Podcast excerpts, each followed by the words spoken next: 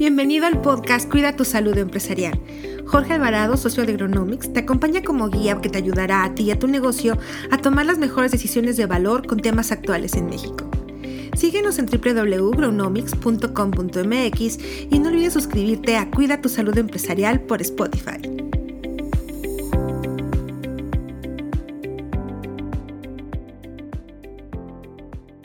Para todos aquellos negocios o empresas en México que tienen personal a su cargo, este año del 2021 se modificó la Ley Federal del Trabajo respecto de una forma de trabajo a distancia que ya se venía realizando en primera fase. Sin embargo, fue mutando y la pandemia por COVID-19 hizo que el home office o teletrabajo se viera obligado a establecerse de manera acelerada. Y por las necesidades de salud que todos sabemos, este esquema de trabajo en aquellos casos donde se puede realizar desde una computadora, celular, tableta o cualquier tecnología que se pueda conectar a Internet, vino a cambiar la estructura y modelo de negocio e impactar en cada uno de los hogares mexicanos. Así es, estaremos hablando en este podcast de cómo afecta esta reforma a los negocios en México para una micro, pequeña, mediana o gran empresa.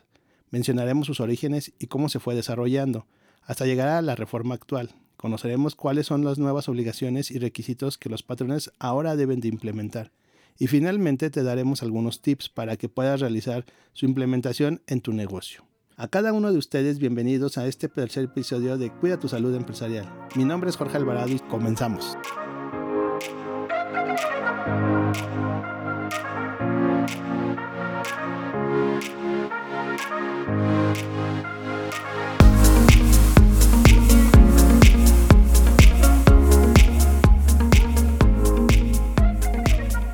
Hoy comentaré las nuevas características que tú como empresario, emprendedor e incluso como tomador de decisiones debes de saber y esto te ayudará a poder adaptarte a los nuevos retos, como si la pandemia como tal no lo fuera.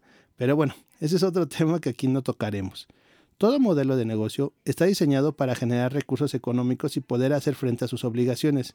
El objetivo final de cualquier negocio es la utilidad económica, que resulta de todas tus entradas de efectivo por la venta de tus productos y servicios que brindas, menos todas las erogaciones, llámese nómina, costos de tus productos o servicios, gastos de la administración, etc.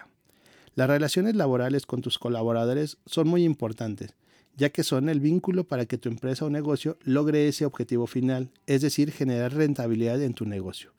Bueno, después de aclarar el punto y poner en contexto por qué es importante saber los alcances de esta reforma laboral, aun cuando estés pensando esto no me afecta a mí o este tema solo le aplica al área de recursos humanos o como lo vea el contador o el abogado. Ojo, entonces no estamos entendiendo cómo impactará esta reforma en nuestro negocio. Ok, pues continuando con el tema del día de hoy, es necesario que ustedes sepan que el famoso home office es una actividad que en sus orígenes fue desarrollándose desde las actividades artesanales y fue evolucionando hasta lo que hoy conocemos. La cuarta revolución industrial viene a contribuir aún más de manera acelerada un esquema que vino a quedarse. En países desarrollados, esta actividad ha venido cada vez tomando más fuerza y es ahora muy común ver empresas que contratan colaboradores o trabajadores con experiencia en el uso de paqueterías o manejo de ciertos tipos de software que permitan mantener al colaborador en contacto con el negocio, sin que sea necesario estar presente de manera física en la empresa o sucursal, según sea el caso. Imaginen ustedes, hemos vivido esta situación. Para aquellas personas que venden productos o brindan servicios, el e-commerce vino a dar mayor facilidad a los trabajadores, quienes desde sus casas o en cualquier parte del mundo con el simple hecho de tener un equipo de conexión a Internet, se dedican a administrar las ventas de sus productos, servicios o incluso hasta cursos. La sistematización y digitalización de los modelos de negocios ayuda a los patrones a ser más eficientes y que sus trabajadores puedan buscar ser más felices e incluso adoptar una postura de cultura y de fidelidad hacia las marcas. ¿O ustedes creen lo contrario? Miremos lo siguiente. Aquí en la Ciudad de México, para quienes nos escuchan de otra parte de México o del mundo, está pegado con el Estado de México. Digamos que cruzas una calle y automáticamente dejas la ciudad y ya estás en el Estado de México. Territorialmente, de acuerdo con la página web de Estatista, el Estado de México tiene una población actual de 17.427.000 habitantes, mientras la Ciudad de México solo tiene una población de 9 millones. Esto genera un fenómeno donde trabajadores que viven en el Estado de México hasta antes de la pandemia era común viajar desde sus hogares hasta sus centros de trabajo, dedicándole hasta dos horas por la mañana más dos horas en las tardes de regreso a sus hogares, lo que se traduce a que diario invierten de tres a cuatro horas por día en traslados. Si eso lo multiplicáramos por una semana laboral de cuatro horas por cinco días, sin considerar que la mayoría laboran hasta seis días a la semana, nos arroja un dato de 20 horas en la semana dedicadas exclusivamente a traslados. Prácticamente un día a la semana es dedicado a transporte de sus casas a sus centros laborales y viceversa. Por supuesto que es mortal. La pandemia de COVID-19 vino a mover este esquema y aquellos trabajadores que gran parte de sus labores las desempeñaban mediante el uso de equipos de cómputo se vieron obligados a retomar sus actividades desde sus casas, conectándose mediante Internet y realizando sus actividades combinando sus actividades personales, con una gran diferencia, poder invertir el tiempo de traslados en otras actividades personales. Ahora bien, bajo este esquema y antecedente, y eh, para efectos de poder poner en contexto la reforma laboral en materia de teletrabajo, nombre que oficialmente se reconoce en la Ley Federal del Trabajo al Home Office. Entramos en nuestro análisis que esperemos te sea de valor y ayuda para que puedas tomar las mejores decisiones. Primero los patrones, no debemos de confundir que en la Ley Federal del Trabajo ya se hablaba de trabajo a domicilio, donde antes era el único referente que marcaba la ley para poder conceptualizar a aquellos trabajadores bajo esta situación y a la vez incluía al trabajo a distancia, cuando se realizaba con ayuda de tecnologías de información y la comunicación. Y es, ahí, es aquí donde la Ley Federal del Trabajo, hasta antes de su reforma, generaba incertidumbre, ya que en su mismo artículo, que estamos hablando es el artículo 311 de la Ley Federal del Trabajo, el que se reformó, antes nos hablaba del trabajo a domicilio y el trabajo en distancia. De entrada pareciera que es lo mismo. Sin embargo, con la reforma de la Ley Federal del Trabajo, modifican este artículo y crean un capítulo adicional, que es el capítulo 12 bis, que es exclusivo del teletrabajo. Los artículos modificados van desde el 330A hasta el 330K. Dichos artículos generan nuevas obligaciones para los patrones que deberán de considerar adecuar a las obligaciones que de por sí ya tienen. Bueno, aquí es importante considerar que aquellos patrones que continúen elaborando sin realizar sus adecuaciones es muy probable que ante una revisión por parte de la Secretaría del Trabajo y Previsión Social pueda generar una infracción y por ende a una multa, en el mejor de los escenarios. ¿Desde cuándo entró en vigor esta reforma? Bueno, aquí debemos de tener muy claro que el pasado 11 de enero del 2021 fue publicado en el Diario Oficial de la Federación la reforma a la Ley Federal del Trabajo. Esta reforma en materia de teletrabajo exclusivamente, pero entró en vigor el pasado 12 de enero del 2021. Así que sí, desde el mes pasado de enero se debió de haber iniciado el análisis del impacto de esta reforma en mi negocio o en empresa. Si aún no lo has hecho, te invitamos a que inicies con este proceso, porque tarde o temprano las autoridades iniciarán con las revisiones respecto a esta reforma. Entonces evita caer en default. Claro, que pareciera que no hay cosas más importantes en esta plena pandemia de COVID-19, pero pues, la vida es así. Y ahora no solo a los problemas de flujo de efectivo que tienen la mayoría de las empresas se suma estas nuevas obligaciones. Sin embargo, lo importante es adaptarla lo más pronto posible para quitarse un pendiente menos y enfocarse a lo importante de todo negocio, que es generar las utilidades. Vamos a enunciar y resumir estas nuevas obligaciones que deben de considerar los patrones, así como algunas sugerencias de cómo administrar dichas obligaciones. Empecemos. Punto número uno. ¿A qué empleados aplica esta reforma? Bueno, esta reforma aplica solo y exclusivamente a aquellos trabajadores que desarrollan sus actividades con más del 40% del tiempo en el domicilio que el trabajador establezca. Ojo, esto no quiere indicar que solamente es en el domicilio particular. Si el trabajador manifiesta otro domicilio alterno, es legal que el trabajador administre su fuente o su lugar específicamente, simple y sencillamente que lo avise y que lo declare. Entonces, no tengamos dudas o específicamente no tengamos que estar pidiendo que sea exclusivamente en su, en su domicilio. Puede ser otro domicilio, el de la tía, el de algún negocio, o incluso si ellos llegaran a tener algún domicilio en mente con que te lo manifiesten, ahí puede ser la zona de trabajo. Por lo tanto, este teletrabajo, mientras tenga conexión a Internet y obviamente utilicen su tecnología de información, no habrá ningún problema. Bueno, desde aquí todos los patrones tienen que iniciar su planeación. ¿Por qué? Porque tienen que identificar si se tiene este tipo de empleados en sus compañías, empresas o negocios, y se tiene que llevar un registro de los tiempos y días que laboran fuera de las oficinas del patrón. Veamos un ejemplo para dejar más claro. Si una jornada diurna que dura 8 eh, horas al día, de acuerdo a la ley, estamos hablando que si el empleado labora 4.7 horas diario fuera de las instalaciones del patrón, este tipo de trabajador entra en el esquema de teletrabajo. Ojo, no estamos diciendo que el trabajador debe de estar laborando en su domicilio propio forzosamente, ya que la reforma establece que puede ser en el domicilio del trabajador o en el domicilio que el trabajador establezca. De esta manera, se debe de revisar las jornadas laborales si es que mi empresa tiene dos o más jornadas, es decir, si tengo las tres jornadas que marca la ley, recordemos que es la diurna de 8 horas, la nocturna de hasta 7 horas y la, y la mixta que es de 7.5 horas. Todo empleado que labore más del 40% de su tiempo fuera de las instalaciones del patrón y que sea de manera recurrente y que el empleado manifieste su domicilio alterno, se configurará la figura de teletrabajo. Por tal razón, una vez que se tengan identificados estos casos, se procede al siguiente punto, realizar la actualización de las condiciones y requisitos contractuales. Vayamos con el siguiente punto, que ya implica la participación del área jurídica, quienes evalúan los contratos colectivos, individuales o incluso la modificación del reglamento interior del trabajo.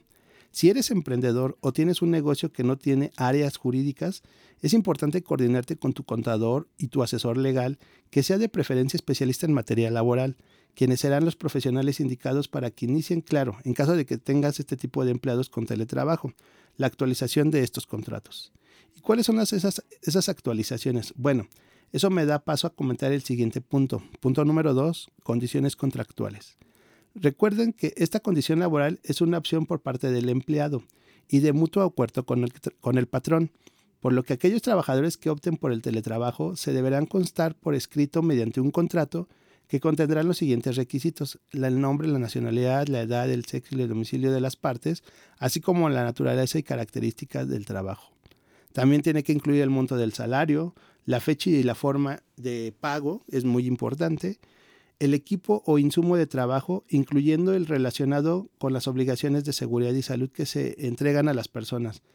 Eh, aquí estamos hablando que vas a tener que eh, tener un control y una relación de qué eh, equipo les estás entregando a tus empleados para que ellos los puedan usar desde sus domicilios que ellos hayan manifestado. También el contrato debe de incluir la descripción y el monto que el patrón pagará a la persona trabajadora bajo la modalidad de, teletrabajo por concepto de pago de servicios en el domicilio relacionado con el teletrabajo. Esto es muy importante, ya que esta parte es una de las cuales no se están considerando, ya que en caso de no ser claros en este punto, los patrones les puede generar un dolor de cabeza. Entonces hay que tener cuidado los mecanismos de contacto y supervisión entre las partes, así como la duración y distribución de los horarios, siempre que no excedan de los máximos legales. Si exceden de los máximos legales, pues habrá que aplicar el pago de tiempo extraordinario. Es muy delicado el poder, obviamente, y ahora más que se usa la tecnología, dado que un trabajador, eh, recuerden que las computadoras, las tabletas, todo van registrando una marca, entonces, si el trabajador al entrar en algún conflicto laboral, él pueda comprobar que estuvo trabajando más tiempo de lo que normalmente eh, dura su jornada y tiene correos donde tú le estás pidiendo como patrón o tus trabajadores le están pidiendo a la, gerentes, tus supervisores le están pidiendo al, al colaborador que necesitan entregar algún proyecto específico, ellos pueden comprobar que existe una instrucción directa en la cual obviamente generó un trabajo extraordinario, el cual no fue pagado, y esto también te puede jugar en contra. Entonces hay que tener mucho cuidado con las jornadas laborales y obviamente tener una supervisión adecuada y, cumpliendo todos los elementos que establece la ley federal del trabajo, pero nunca pasarse de esos tiempos, ¿no? Por eso es que el contrato es, es una parte muy importante donde se establezcan los horarios y las jornadas. Por último, las demás estipulaciones que convengan a las partes. Por eso es que es importante que este tipo de contratos venga a través del asesoramiento de un especialista en la materia, que sería un abogado en materia laboral. Punto número 3. El teletrabajo formará parte del contrato colectivo de trabajo y establece los mecanismos de difusión y comunicación a distancia.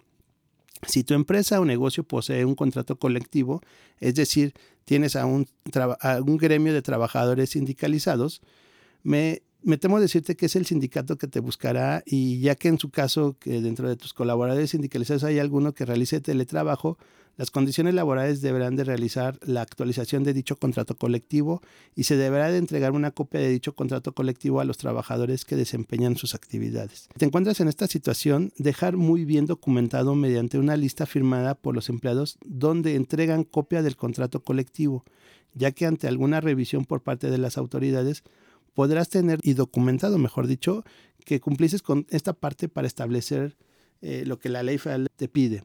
Recuerda más, vale documentar este tipo de situaciones con tiempo y no después cuando incluso alguno de tus empleados pretenda demandar nuevas condiciones laborales.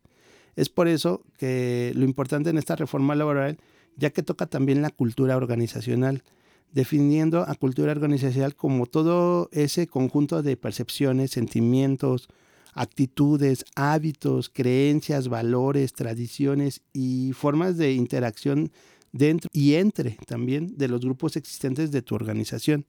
Eso se llama cultura organizacional. Entonces, ¿y por qué citamos esto? Bueno, simple y sencillamente porque se da reconocimiento legal al teletrabajo. Y con base a esta reforma se debe de establecer los mecanismos de difusión y comunicación a distancia. ¿Qué es eso y cómo se come? Bueno, la reforma a la Ley Federal del Trabajo establece que los trabajadores, en su condición laboral de teletrabajo, gozarán de la posibilidad, incluyendo el correo electrónico u otros, que tengan el conocimiento de los procedimientos de libertad sindical. ¿A qué me refiero esto? De que ellos, eh, aun cuando se encuentren fuera de las instalaciones de la compañía o de alguna sucursal, siempre tienen que tener la posibilidad de estar enterados de lo que está ocurriendo independientemente de que físicamente no se encuentren ahí. Por eso es que es importante eh, cambiar los manuales y procedimientos y la manera en que se va a realizar la comunicación corporativa, dado que si tú das por hecho de que en algún, alguna reunión o la firma de algún documento lo haces del conocimiento solo de manera exclusiva para los trabajadores que están de planta o físicamente en, en las instalaciones, sin considerar ahora a aquellos trabajadores que están fuera de esas instalaciones pero están laborando, ahí vas a tener algún problema. Porque ante alguna revisión por parte de la autoridad o incluso ante alguna situación particular con algún trabajador que esté haciendo teletrabajo, pudiera demandar el hecho de que nunca le avisaste, pudiera establecer ellos o argumentar que nunca eh, los consideraste y eso lleva a otro tema muy particular eh, como discriminación laboral. Entonces, ahora eh, te das cuenta cómo esta reforma te impacta en tu cultura organizacional porque ahora tienes que ver de manera general a todos tus empleados, estén físicamente o no dentro de la compañía. Por eso es que es importante tener mucho cuidado y te podrás dar cuenta que impacta a varias áreas de tu compañía, de tu negocio, de tu empresa. Y esto también aplica para los micros, pequeñas y medianas empresas, que son aquellas que muchas veces dan por sentado que ese, ese manual o ese procedimiento que no han actualizado puede impactarte si no le das el seguimiento o la actualización con base a estas nuevas reformas. Vamos con el siguiente punto, punto número 4, inclusión del teletrabajo en el reglamento interior de trabajo. Los patrones que no cuenten con un contrato colectivo de trabajo deberán incluir el teletrabajo en su reglamento interior de trabajo y establecer mecanismos que garanticen la vinculación y contacto entre las personas trabajadoras que desempeñen sus labores, bajo esta modalidad. Es importante que este reglamento interior de trabajo se debe registrar ante la autoridad correspondiente para efecto de que tome su actualización y validez, así como repartir a cada uno de los trabajadores, incluyendo aquellos que optaron por el teletrabajo. Por eso es importante que un especialista en materia laboral sea la persona que te apoye para llevar a cabo toda este, esta actualización. Punto número 5. Obligaciones especiales de los patrones. Estas nuevas obligaciones especiales representan para todos los patrones un nuevo reto, desde la manera en que lo gestionarán hasta los recursos financieros en aquellos casos donde, por ejemplo, se compartía una impresora de alto volumen Ahora, en caso de que un trabajador requiera documentar en papel, deberán de proveer a cada trabajador una impresora, así como los insumos necesarios para poder desempeñar su operación. Veamos. tendrán que proporcionar, por ejemplo, o instalar y encargarse del mantenimiento de los equipos necesarios, dado que estas eh, herramientas de trabajo no son pertenecientes del trabajador, sino son de la compañía y que se ponen a disposición del trabajador para desempeñar su labor, el mantenimiento y todos aquellos gastos inherentes tendrán que ser generados específicamente por el patrón. En el caso del, teletrabajo también estamos hablando que el patrón tiene la obligación de proporcionar lo que es el equipo de cómputo, las sillas ergonómicas. Ergonómicas me refiero a que sean sillas mayores, dado que si una silla normal o de madera pudiera generar alguna lesión en el trabajador, es, hay que considerar qué eh, tipo de instrumentos le tienes que otorgar a este trabajador, recordando que siempre tendrá que ser por el mutuo acuerdo entre el trabajador y el patrón. Entonces, lo que implica una modificación en la gestión de tus activos fijos de la compañía, así como de los resguardos que deberán de tener la compañía para que dichos activos siempre estén bajo la responsabilidad del empleado, pero siguieran siendo propiedad de la compañía. Eh, recibir oportunamente el trabajo y pagar los salarios de forma y en las fechas estipuladas, no nada de que tú porque eres trabajador y estás fuera de la compañía te pago un día después o dos semanas después. No, tiene que ser el mismo esquema que manejas en general, solo que lo tienes que dejar muy bien estipulado en tu contrato. Asumir los costos derivados a través de la modalidad de, teletrabajo, incluyendo el pago, por ejemplo, de los servicios de telecomunicación y la parte proporcional de electricidad.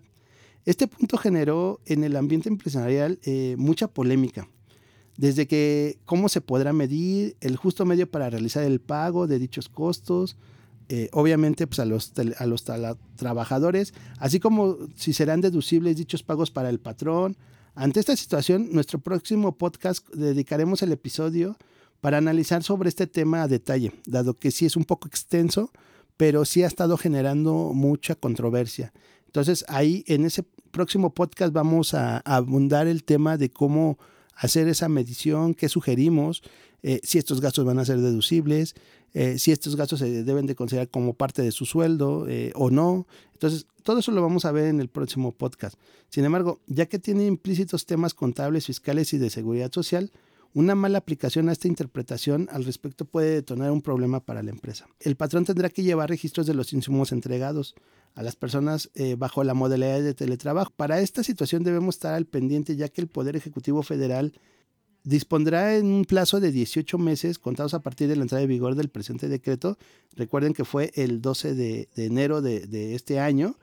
Eh, y estos 12 meses, estos, perdón, 18 meses eh, tendrán un plazo máximo para mayo del año 2022. Es decir, que desde el 12 de enero del 2021 hasta, mayo, hasta el 12 de mayo del 2022 tiene para que pueda emitir una norma oficial mexicana que rija todo el tema de materia de seguridad y salud en el trabajo, que son, eh, estamos seguros que van a ser nuevas obligaciones que vamos a tener que adaptar para todos aquellos patrones que tengan este tipo de trabajadores en, en, modo teletrabajo. ¿no? Eh, continuando con el tema también, hay que implementar mecanismos que preserven la seguridad de la información y también los datos utilizados por las personas trabajadoras en la modalidad de trabajo. Estamos hablando que hay que tener todo el tema de seguridad informática de las empresas y también tenemos que tener cuidado con los datos personales o datos sensibles.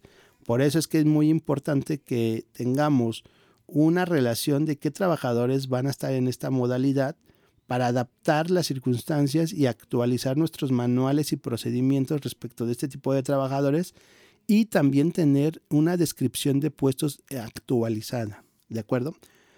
Respetar el derecho a la, desconexión de las personas trabajadoras en esta modalidad eh, al término de la jornada laboral. Es muy importante, como le habíamos comentado, que se le dé un tratamiento como si fuera una persona que estuviera laborando físicamente en las instalaciones de la compañía o de la sucursal, dado que se acostumbra mucho que al estar ellos de manera eh, mm, a distancia, o en este caso a través del teletrabajo o home office, es muy fácil estar mandando correos a horas que no son adecuadas para que la persona que esté recibiendo ese tipo de correos, eh, algunos trabajadores contestan, algunos trabajadores son las 8 o 9 de la noche y siguen contestando. Entonces, esto nos puede poner en jaque eh, ante algún trabajador con el cual podamos derivar alguna situación de conato de demanda, conato de, de, alguna discrepancia con este tipo de personas.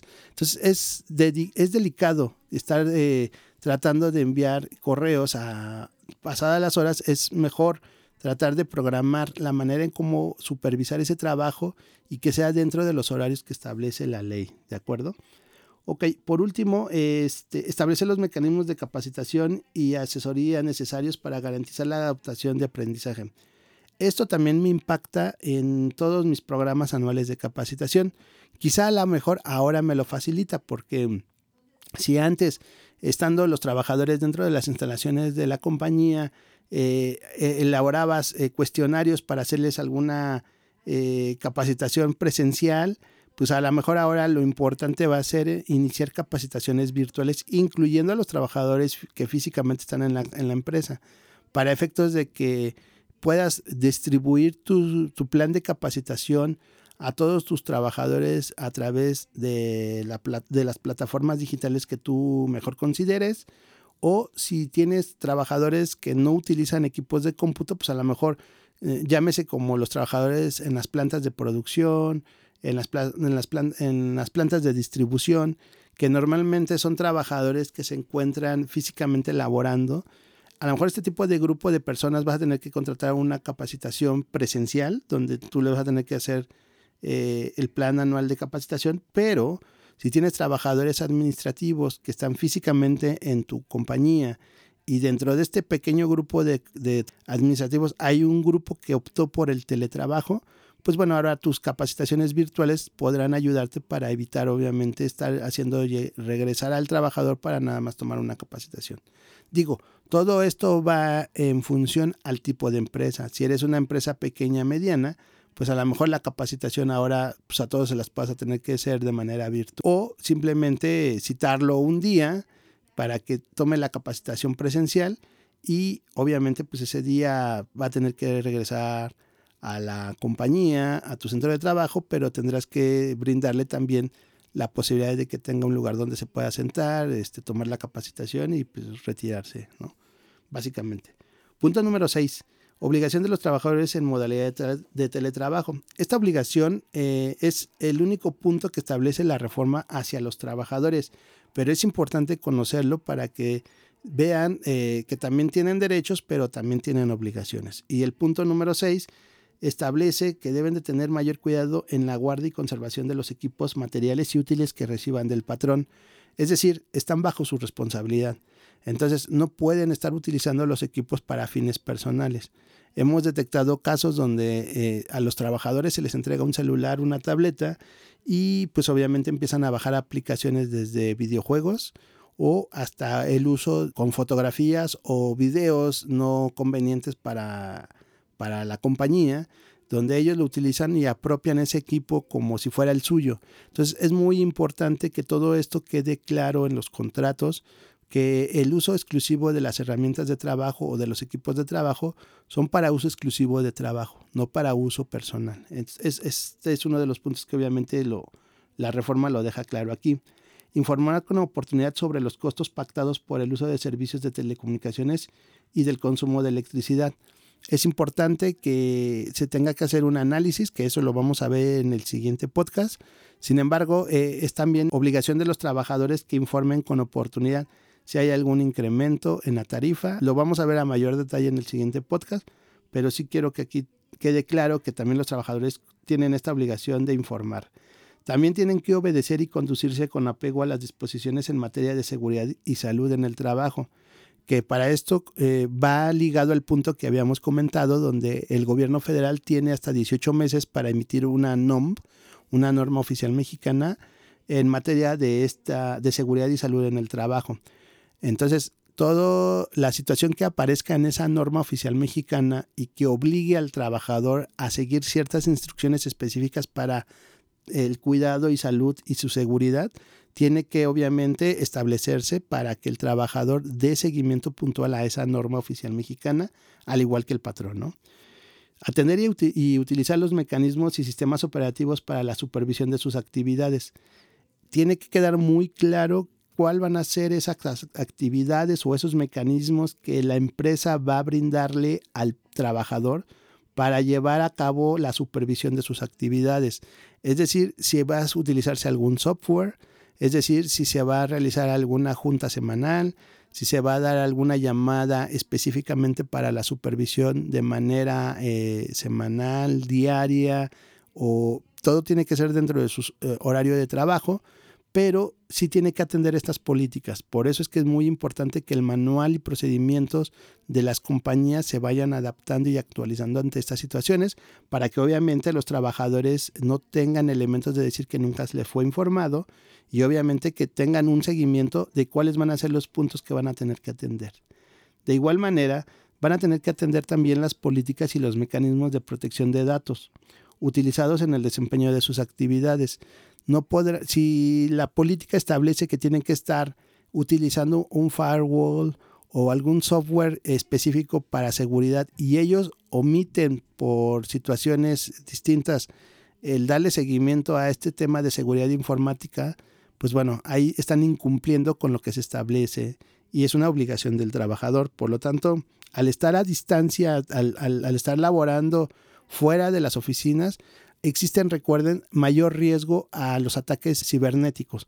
Por eso es que es muy importante establecer una política, eh, tener muy claro cómo se va a atacar este tipo de situaciones ante eh, los ciberataques, dado que si una mala conexión o una conexión ante una red pública pudiera poner a la compañía en jaque, dado que por ahí pudiera ser el eslabón más débil en donde pudieran estar haciendo un ataque.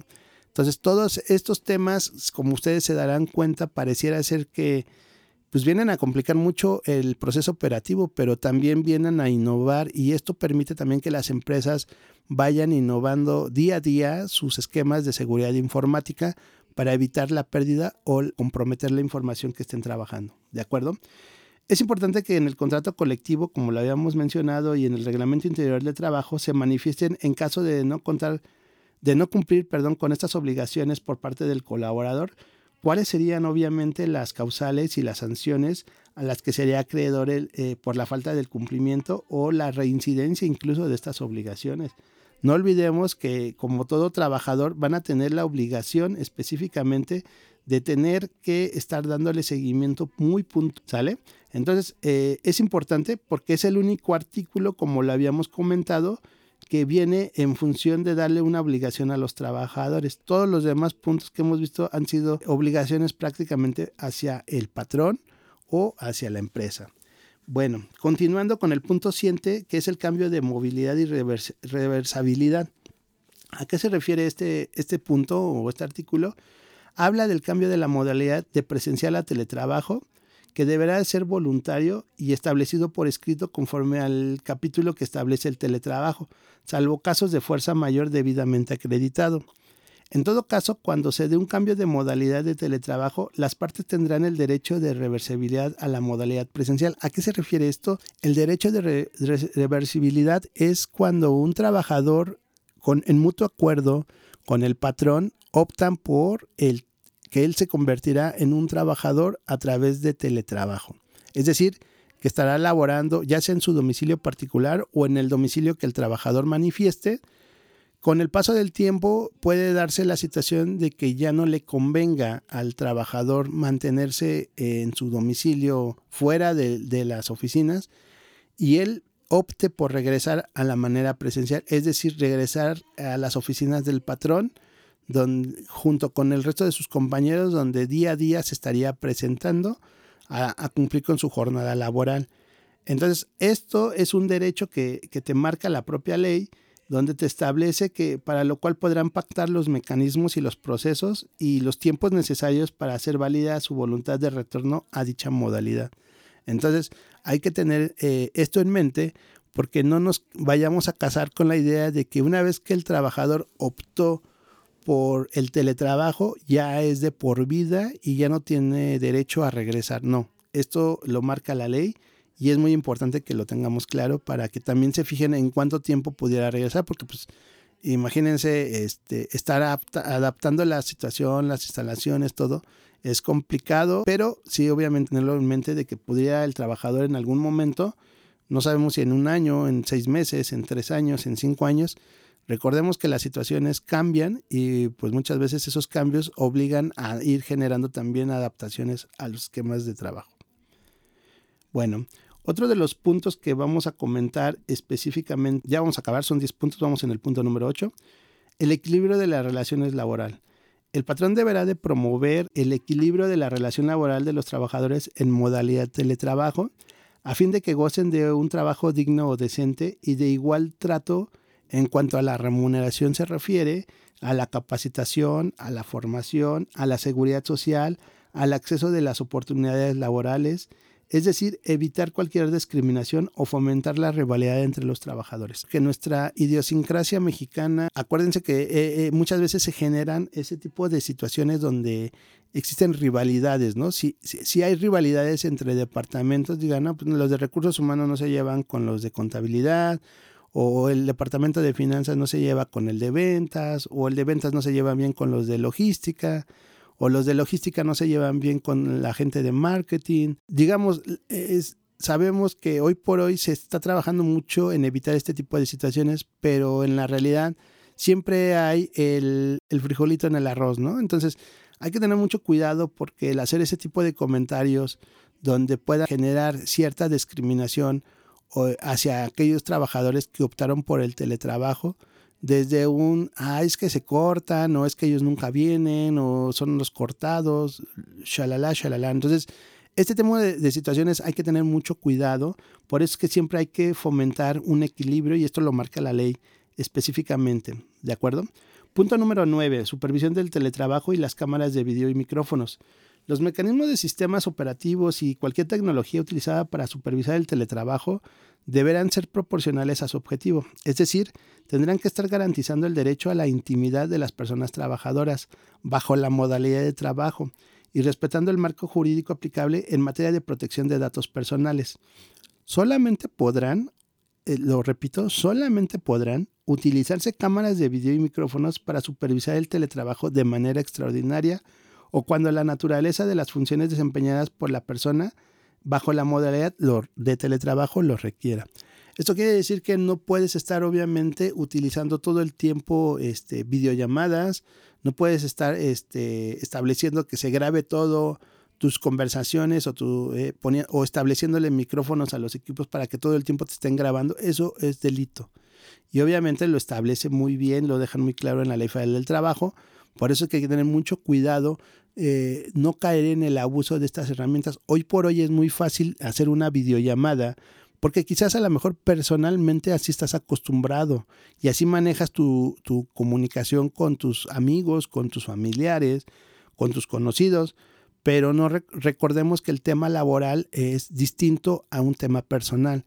Entonces habrá que tener cuidado con todos aquellos eh, supervisores, con todos aquellos encargados, con todos aquellos los gerentes o directores que se les haga muy fácil eh, marcarle al celular o hacerle una, videollamada a, la persona por cualquier situación particular e incluso puede darse por casos que no sean específicamente de trabajo esto puede obviamente contraponer los intereses de la compañía hacia los intereses de los trabajadores que utilizaron esta, optaron por este, este medio. Es muy delicado. Entonces, hay que tener una, eh, vuelvo a insistirlo, eh, modificar todo el tema de manuales y procedimientos para saber en qué momentos sí podemos hacer una videollamada y en qué momentos no. Y incluso los horarios, ¿no? No es lo mismo hacer una videollamada en horarios laborales que hacer una videollamada a las 7, 8, 9 de la noche cuando el, trabajador pues ya incluso está casi casi eh, a punto de, acostarse o está con asuntos familiares. Entonces, eso puede generar, eh, pues obviamente, inconformidad en el trabajador, incluso hasta generar cierto tipo de estrés. Y recordemos hoy por hoy que con el tema de la NOM 35, todos los riesgos psicosociales que tenemos que obviamente evaluar. Habrá personas que esto les pueda parecer violación a, sus, a su intimidad. Entonces, mucho cuidado con este tipo de situaciones. ¿De acuerdo? Y por último, bueno, pues vamos a ver las atribuciones de, de los inspectores del trabajo. Recordando que hoy por hoy pues no hay todavía como un acervo histórico que nos permita a nosotros mm, tener una guía de cómo van a hacer los inspectores este tipo de revisiones. Sin embargo, al ser obviamente pues, una modificación reciente.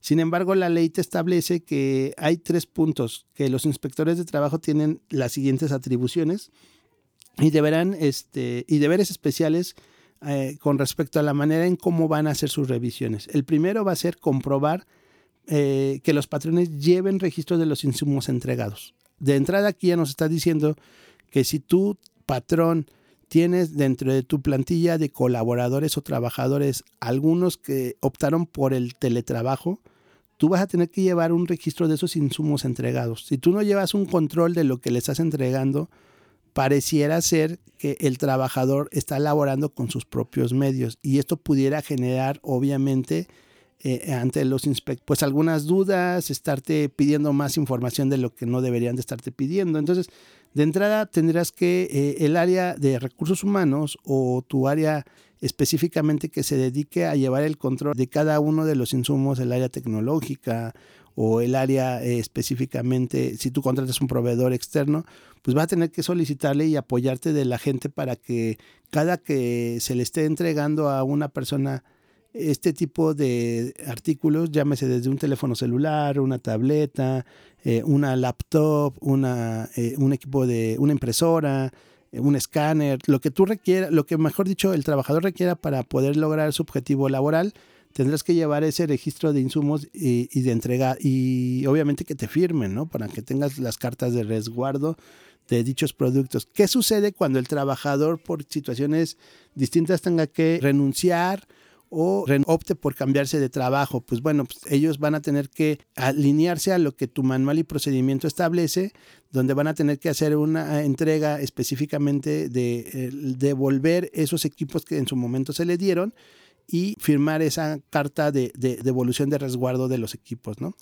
Entonces, todo eso eh, cambia cambia y obviamente hay que tener que tener eh, posibilidad de poder actualizar tus manuales y procedimientos y tus formatos para que obviamente pues tú lo tengas muy bien identificado y ante alguna revisión por parte de las autoridades federales, específicamente de la Secretaría del Trabajo y Previsión Social, puedas hacer frente a este tipo de comprobaciones. Otro de los puntos de los inspectores es vigilar que los salarios no sean inferiores a los que se pagan en la empresa al trabajador presencial con funciones iguales o similares. Esto quiere decir que eh, hay que tener mucho cuidado porque dices, bueno, como tú vas a estar en, teletrabajo, pues te voy a disminuir el sueldo. Eso está prohibido. Eso es ilegal. Y entonces eh, hay que tener mucho cuidado de que si tú contratas a un personal nuevo y desde, desde el inicio tú eh, le das un, le fijas un sueldo, este sueldo no puede ser menor, menor equipara a aquellos trabajadores que tú estés contratando de manera presencial. Entonces, eso lo van a, es uno de los puntos que van a estar revisando. Entonces, tus nóminas, tus contratos, todo debe de ir en orden en este sentido. Y por último, constatar el debido cumplimiento de las obligaciones especiales que acabamos de decir. Entonces, si te das cuenta, es un tema que sí viene a generar una carga administrativa entonces, el poder actuar de manera anticipada te va a permitir incluso analizar los esquemas que mejor te convengan, ¿de acuerdo? Ok, hasta aquí son los puntos a considerar. Bueno, hasta aquí se enuncian en estos 10 puntos las reformas laborales en materia de teletrabajo. Sin embargo, es necesario que tú, que tú como patrón o emprendedor te obliga a conocer plenamente tu modelo de negocio actual. Sin embargo, te debes de hacer la siguiente pregunta. ¿Y ahora qué sigue con mi negocio o empresa ante esta reforma? Cuando consideras esta pregunta, te surgen nuevos paradigmas y esta reforma cobra relevancia. Lamento decirte que si no conoces a fondo tu modelo de negocio o tú o tu grupo directivo no cierran filas para adaptar los cambios mencionados, y esto aplica también para los pequeños y medianos negocios, ya que la Ley Federal del Trabajo no discrimina, sino todo lo contrario, protegerá siempre los intereses de los trabajadores. Esa es la razón que un empresario o emprendedor siempre deben de tener claro y en mente no hacer nada o incluso implementar los cambios de esta reforma laboral de manera parcial genera una alta posibilidad en tu negocio de que incurras en faltas a los procesos y te generen problemas no solo de temas laborales, porque también incluyen temas financieros y peor aún hasta operacionales, que obviamente el incluso inhabilitar tu operación de negocio pues obviamente conlleva a obtener menos ingresos y eso pues como estamos ahorita en la situación de la pandemia, sabes a qué me refiero, donde el flujo de efectivo se vuelve un tesoro. ¿Eres un negocio que produces productos o solo brindas servicios o incluso hay negocios donde puedes tener ambos, donde tú produces tu propio producto y también brindes servicios de asesoramiento sobre esos productos? O tu modelo de negocio es mediante la renta de inmuebles o te dedicas a la construcción de inmuebles, independientemente de todo esto, es lo que tú te tienes que estar cuestionando hoy por hoy como, como dueño, como empresario, como emprendedor. Es momento de analizar este tema y tropicalizarlo a tu negocio para iniciar con una implementación cuanto antes. También es necesario que tengas en mente estas preguntas. Eh, por ejemplo, ¿cómo es el perfil de puestos de tu personal? ¿Lo tienes claro? ¿Lo sabes? ¿En qué proporción tienes personal eh, que pueda realizar el teletrabajo? Eh, ¿Cómo te puede afectar si la mayoría optan por hacerlo? Eh, tendrás que comprar más impresoras, tendrás que habilitar más insumos como papel o tendrás que invertir más. Eso lo tienes que analizar y son preguntas que obviamente nosotros lo, lo dejamos ahorita aquí a colación para que tú lo vayas analizando cuáles son sus roles de ese, de ese personal, la edad promedio de tu personal, eh, las capacidades en el uso de la tecnología de la información, la distancia de, de sus domicilios al centro de trabajo. Es momento de despedirnos, pero no sin antes agradecer tu tiempo y si te agradó este podcast esperamos tus comentarios y mejor aún nos compartas con tus conocidos. ¿De acuerdo? Cuídate mucho, me dio gusto volver, poder saludarte. Estaremos en contacto eh, cuida tu salud empresarial. Hasta la próxima.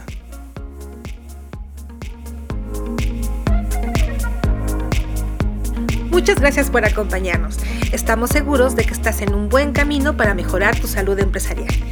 Te invitamos a seguirnos en www.grownomics.com.mx y no olvides suscribirte a Cuida tu Salud Empresarial por Spotify.